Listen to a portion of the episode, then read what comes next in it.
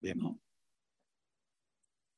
¿Alguna vez te han multado por algún chiste o alguna cosa que te la hayan No. tomado a mal? No. No. Multado Por ejemplo, Alguna vez sí he tenido un reclamo. ¿sí? ¿De quién? Cuéntanos. ¿Algún político, algún No, gobernador, fíjate, go- no, de política no, de un padre de de familia? religión. Ah, de religión. Este, sí, señoras, por ejemplo, para yo sacar el chiste del chavo fresa que fue a misa, Sí, claro. no lo saqué de un día para otro. Yo lo inventé cuando era niño, lo fui aderezando, lo fui creciendo, lo cambié porque originalmente era, era como naco, Ajá. ¿sí? Y decía chale y hijo y hablaba como chilango y todo este rollo, pero no me gustaba, no me acaba de convencer. Cuando sale Luis de Alba con el Pirurris, inclusive antes de que existiera el personaje del Pirurris, él saca un, un sketch con Eduardo II el Polibos, Ajá. donde Luis de Alba habla como fresa. Y conmigo no te metes porque sé karate, güey. Yo estudié en la Ibero y me encantó. Entonces empiezo a darle esa forma. Cuando nace el Pirurris, dije, ahí está. Claro. Entonces cambio todo el chiste a Pirurris y no me atrevo a sacarlo al aire porque la gente se me ofendía. Claro. Y cuando empiezo a hacerlo ya al, al público, este, había gente que me reclamaba y algunas veces con intento de agresión Órale. porque no entendían que era un chiste. Dije, señora, Es un chiste. este chiste me lo piden sacerdotes. Claro. El señor obispo me lo ha aplaudido y se bota en la risa. Claro. porque usted que no siquiera tiene un, un Grado nombramiento o un credo, me, me está... Es ofendiendo. que, dije, no, señor, usted es más papista que el papa. Claro. Te lo Oye. juro, el cardenal, el cardenal se bota en la risa con mis chistes. Padrísimo. Entonces, no venga usted a ser más cardenal que el cardenal. Entonces ya la gente como que fue entendiendo que al final de cuentas, fíjate bien, el chiste es una burla, no a la religión, sino a quien va a misa y no sabe de qué se trata. Claro. Y hay muchísima gente en la actualidad que va a misa y no sabe de qué se trata. Esta última señora, que me fue muy fuerte a reclamar, le, le empecé a decir, señora, esto es una burla a quien va a misa y no sabe de qué se trata. Dije, mire, ¿usted va a misa? Sí, voy a misa, que qué sabe qué. Dije, ¿de dónde sacan la primera lectura? Y puso cara de Juan. Dije, ya se fregó. Sí, claro. Dijo, de la Biblia. Dije, sí, Biblia significa conjunto de libros. Es más, ¿cuántos libros tiene la Biblia? La cristiana tiene 66, pero la católica, la nuestra, ¿cuántos tiene? No supo. No supo. Ya le dije, ¿no? 73 7-3. o 76, algo así. Pero No, son 73. 73. Ujú. Y dije otra. La segunda lectura, ¿de dónde la sacan? Tampoco supo. De la La primera, la primera es del Antiguo Antiguo, Test- Antiguo Antiguo Testamento. Testamento. Segunda de Hechos de los de Apóstoles. Hechos de los Apóstoles, sí. Y la lectura del Evangelio son cuatro. Cuatro, los cuatro escritores. evangelios. Lucas, Juan. cuatro. Sí, ¿Cuáles sí, son? dije, hay un, ¿Cuáles son? Bueno, uno de ellos ni siquiera conoció a Jesús y no era judío. Así es. Y se quedó así, dije, era griego y se llamaba Lucano. Y él era médico de cuerpos y almas. Ajá. Hay un libro muy bueno que se llama Médico de Cuerpos y Almas, Ah, de sí, Taylor cierto. Cadwell, Sí, que habla sobre la vida de, de Lucas, no de Lucano. de Lucas. Dije, fíjese, no conoció a Jesús y es uno de los cuatro escritores de la Biblia. La señora Vira se agachó, se fue a su lugar. Claro. Y entonces, cuando tienes argumentos con qué hacer las cosas, no hay bronca. Pero te digo, este chiste fue un proceso de muchos años. No me puedo ir y la gente seguro, aquí están las llamadas, cuéntanoslo, por favor, no nos podemos ir sin tenerle aquí, aunque dure lo que dure, venga, te, te oímos. Bueno, una versión corta, venga, una versión. para corta. que no se... Porque hay un previo, ¿no? De los chavos fresas que hablan así, lo, se meten a la onda de la computación y todo eso. Échatelo, échate- échatelo completo, échatelo completo, Completo, por favor, sí, hombre, venga, venga. Yo con- con que los eso- chavos fresas... Con eso cerramos, venga. que los chavos más, o sea, hablan como que traen media papa en el hocico, pero caliente la papa. Ajá. Y entonces yo los reto y digo, háganlo un día. Como Luis media- Miguel.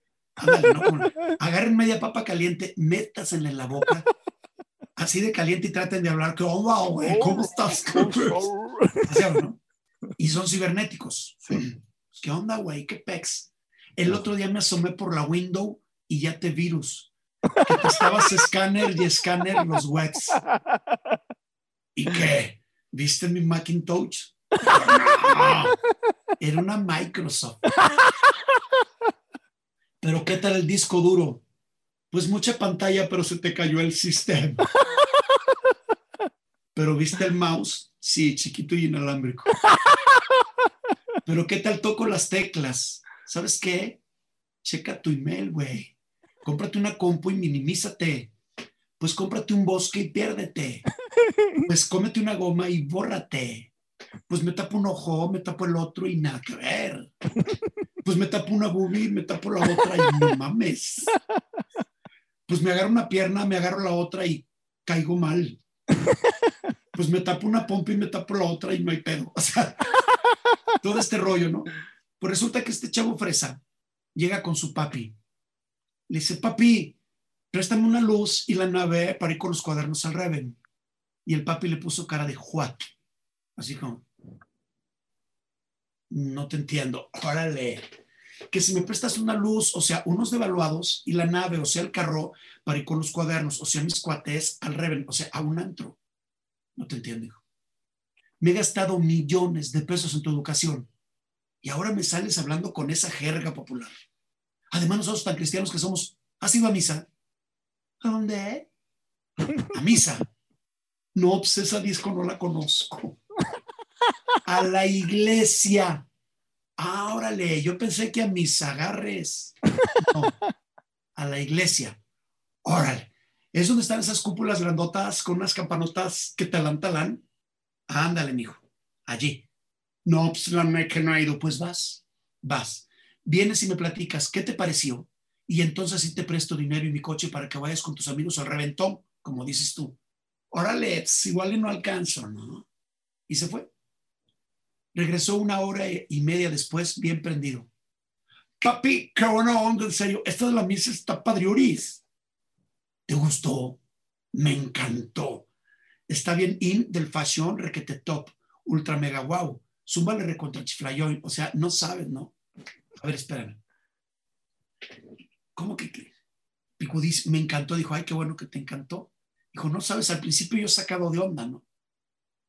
Dije, pues imagínate, yo no traigo dinero porque llegué, para empezar, las puertas padrísimas. ¿eh? No sabes qué puertas. Como yo no traía dinero para entrar, dije, ¿qué voy a hacer? Pero pensé, ¿quién no conoce a los Corcuera y Rivadeneira? Entonces me acerqué, ahí me acerqué a las puertas, como te digo, padrísimas. ¿eh?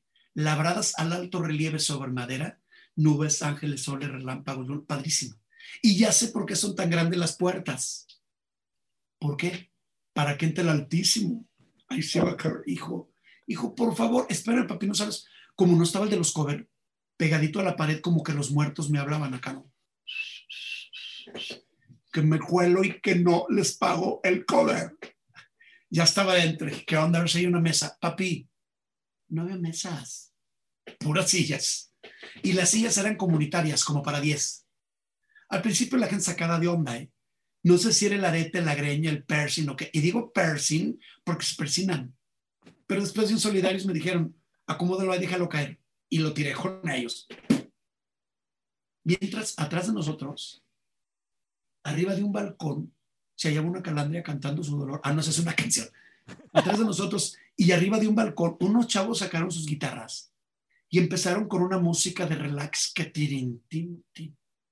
Papi, era padrísimo porque era una serenata, pero al revés, o sea, del balcón para abajo. Qué cool, ¿no? Qué cool. Y además yo creo que los chavos del coro eran ecologistas. Ecologistas, sí, para todo cantaban Ozono en el cielo. Qué buena onda. Y en eso que aparece el mero machín. El, mero machín, papi, yo creo que el, el, mero machín porque traía micrófono y organizaba todo lo que se tenía que hacer, se viste padrísimo. Traía una guayabera, manga larga desde aquí hasta el suelo. Uf, qué guayabera padrísima. Y encima de la guayabera un zarape como de saltillo, pero bordado, padrísimo. Y que empieza a platicarnos que la buena onda, que hay que amarnos los unos con los otros y yo le dije, cinque, machinque, tienes. Y que empieza a platicarnos de un cuate de él de pelo largo que bien buena onda, que puro amor y paz. Y que había otro cuate de ellos dos, que era piloto. Piloto. Piloto. Dijo, sí, uno que se llamaba Poncio, que era piloto. que primero se lavaba las manos por esto de la influenza y el, y el COVID.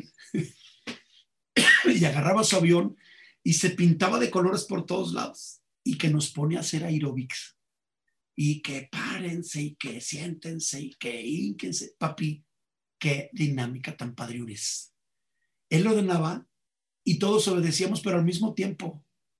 Aquello parecía coreografía de caballo dorado. Parados, sentados, hincados. Parados, sentados, hincados. Parados, sentados. Papi, estamos en plena coreografía de los aerobics. Y a mí que me llama profundísimamente la atención, un cuate de este lado, sentado en el baño. Dijo, a ver, espérame. Sentado en el baño, papi, yo creo que estaba enfermísimo porque se la pasó toda la misa sentado en el baño. Ya se le había formado un coronón de gente por un lado y un coronón de gente por otro. Que se le arrimaban y como que le decían, oye, güey, danos chance. Te lo juro. Y el chavo, y como que nadie dejaba entrar. Alegaba con uno y alegaba con el otro. Mira, yo creo que se empezaron a poner mal todos porque ya se le hincaban. Ya hincado se lo pedía, no seas gacho, hincado te lo pido dame chance, me estoy haciendo, se me sale todo, ya no me aguanto, se me anda asomando el topo. el topo. Y el de este lado decía, a ti no te doy chance para que ni estés, que no hay chance. Y al de este lado, a ti tampoco te doy para que estés. a nadie le dio chance. Mira, se levantaban con su retortijón a su lugar, bien sufridos porque se iban hasta de las décadas así.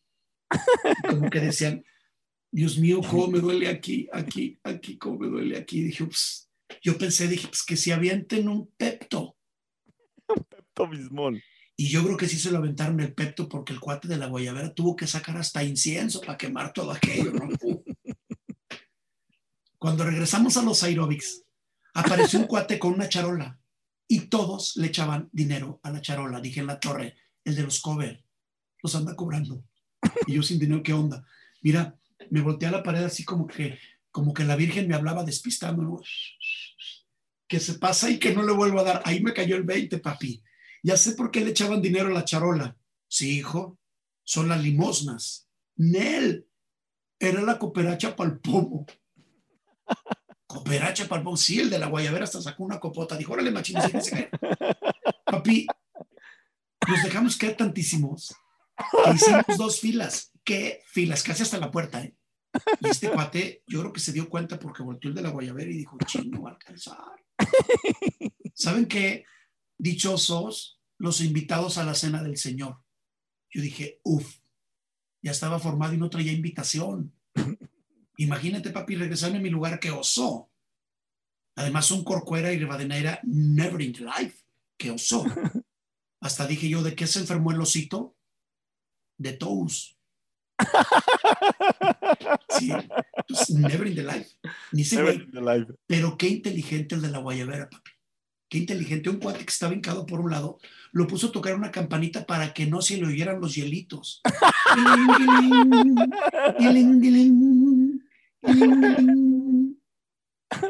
Pero para no darnos, nos distrajo. Dijo, váyanse conociendo entre ustedes y empezamos todos contra todos. ¿Qué onda, güey? ¿Cómo estás? Yo soy el Teo y te, luego te paso mi face. Había una chava, papi, yo creo que muy guapa porque todo el mundo me la recomendaba. Una chava guapa y te la recomendaba. Sí, todo el mundo me daba y me decía que la paz esté contigo. Yo decía, mejor la Lupita, me gustó Bueno, cuando regresamos a la fila ya se le había chupado todo y solito, no nos dio. Pero yo creo que hasta daño le hizo el vino, papi le hizo daño el vino. Yo creo que sí, porque al último, para poderse aliviar, se tuvo que tomar un alcacelser así de grandote. Dice, cuando menos aprendiste a persinarte, dijo, sí, en el nombre del papi, del junior y de la palomita blanca, que la verdad es buenísima. Está.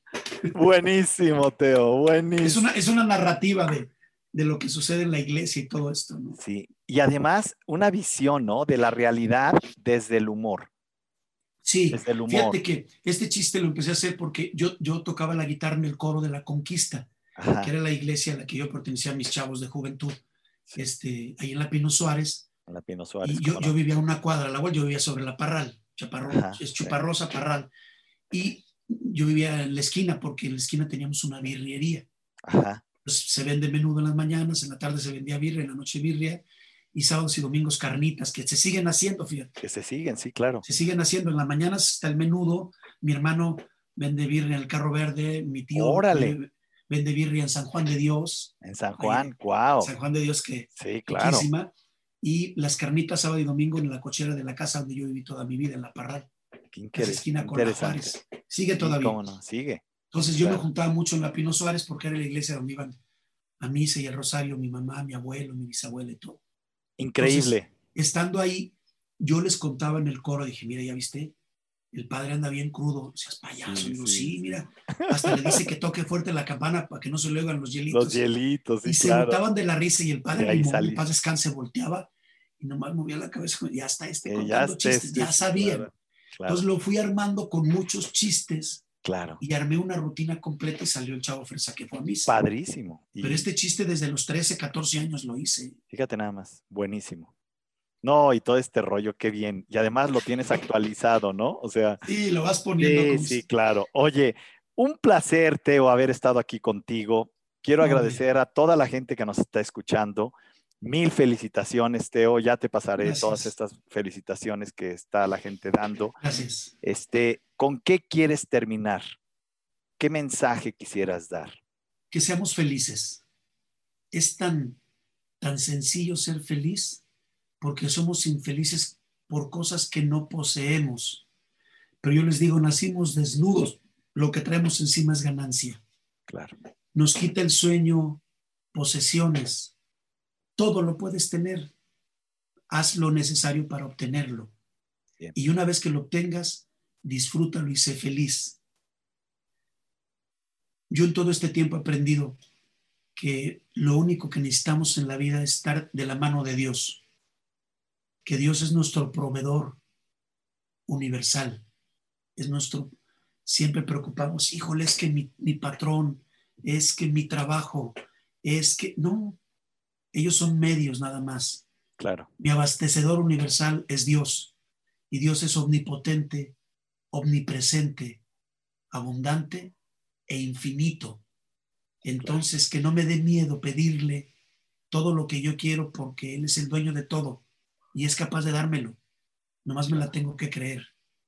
Una vez me dijeron que Dios era como el mar y si tú estás en la playa y te acercas, esa es la inmensidad de Dios. Y arriba, solo, y, y solo estás viendo la superficie, abajo hay más. Y Dios te dice, sírvete de mí. ¿De qué eres capaz de servirte con un dedal, con una taza, con una cubeta, con una pipa o una alberca? ¿O por qué no? A mí cuando me dijeron este, este ensayo, me dice, ¿tú qué hiciste? Dije, conecté una tubería de 8 pulgadas a un motor de 100 caballos de fuerza, a un aljibe imaginario infinito que está en mi ser. Estoy jalando todo el día las cantidades infinitas sin temor a sentirme mal porque aquel nomás agarró un dedal. Es lo que quiere y lo que él pide porque no le estoy quitando a nadie nada. Dios tiene para todos mucho y al mismo tiempo. Pero nosotros siempre pensamos que es que si yo le pido mucho, a lo mejor le voy a quitar a los demás. O a lo mejor todavía no me toca, porque somos tantos los que le estamos pidiendo que estamos haciendo fila. Por Dios, qué imagen de un Dios tan limitado. Claro. Yo les digo, Dios es abundante, infinito, omnipotente y omnipresente. Pídele todo y no le vas a quitar nada a nadie. Y me dijo mi maestra de escatología, mi maestra de, metafísica, paz descanse, Judith Jiménez, una mujer que adoro y ella lo sabe, es mi madre metafísica, me dijo, has hecho lo correcto. Todo es tuyo porque Dios te lo regaló. Claro. Entonces, me quedo con eso. Ser feliz con todo, aunque no tengas nada. Estás vivo y eso es, ese es el comienzo. Padrísimo, Teo. Qué increíble entrevista. Quiero darte las gracias. Nombre a ti, este, reconocerte este, tu simpatía, tu sencillez, el que estés aceptando esta entrevista conmigo, para mí me, me halaga y quiero decirte que pues estoy muy, muy, muy agradecido contigo y que hay mil comentarios y mil respuestas que tengo que dar a todas estas preguntas que han hecho, pero que me parece fascinante que la vida me regale la oportunidad de conocer gente tan valiosa como tú. Gracias. Mexicanos de esa, de esa calidad y además que la vida nos haya encontrado y nos encuentre y nos junte en lugares que dices, no es posible que aquí nos encontremos. ¿Sabes qué pasa? Cuando aprendes a conducir esto, te das cuenta de que nada es coincidencia, Nada. Es diosidencia. Tal Todo es, todo es causa y efecto. Y cuando es. empiezas a entenderlo, tu vida comie- comienza a cambiar. Así es. Yo también agradezco esto porque el que estemos uno frente al otro y estemos conviviendo y conversando, y a lo mejor esta plática le va a servir a alguien más, Sí. bendito sea Dios por ello. Y el que haya llegado en este momento a esta entrevista igual yo, no es una coincidencia, es por algo. Así Y es. doy gracias a Dios por ello. Muchas gracias. Coincidir como esa canción de Alberto Escobar. en Sí, paz qué descanse, belleza, qué paz belleza. descanse. Digo, la fortuna de haberlo convivido él, además- con su esposa. Era de las canciones que más, yo creo, se tocaron en contrapunto. todos los días. Todos los Y en- días en esa cualquier peña, era Y regla, Cualquier gente que hable de, regla. de, de- de nueva trova y de, De Nueva Trova música. era, era, es una Era- filosofía de vida. sí, es una Coincidir. belleza. Sí, El que estemos coincidiendo en esto es por algo y Sí. para algo. Entonces, yo tengo la confianza de que a alguien le va a servir esta plática, tanto Muy a ti bien. como a mí y aparte a los que nos están escuchando y viendo, claro que sí, Teo. por algo está sucediendo.